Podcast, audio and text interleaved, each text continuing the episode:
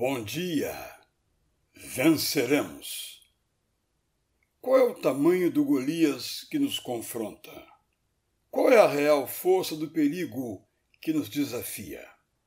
Pode ser longa e feroz a sombra que nos amedronta e nos obriga à insônia à noite e à inação durante o dia.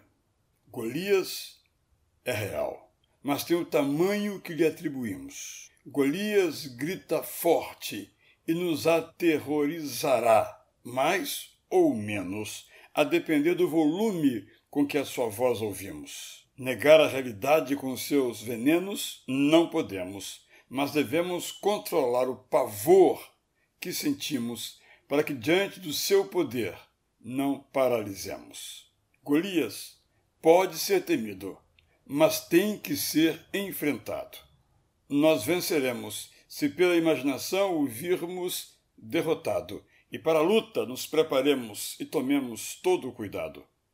Se buscarmos, a memória lembrará gigantes que vencemos. Se confiarmos em Deus, veremos que Ele vai à nossa frente.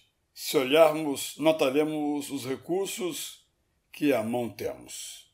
Se Golias tem porta-vozes, por eles não nos influenciaremos. Se Golias corre, chegaremos antes dele corajosamente.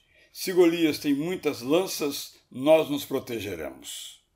O pânico não é o plano de Deus para nós, sabemos. O que ele quer é que vencedores nos tornemos. Ele nos diz para não temer, prestar atenção à realidade manter pronta a nossa serenidade, aumentar a nossa sabedoria, fazer com brilho a nossa parte na porfia.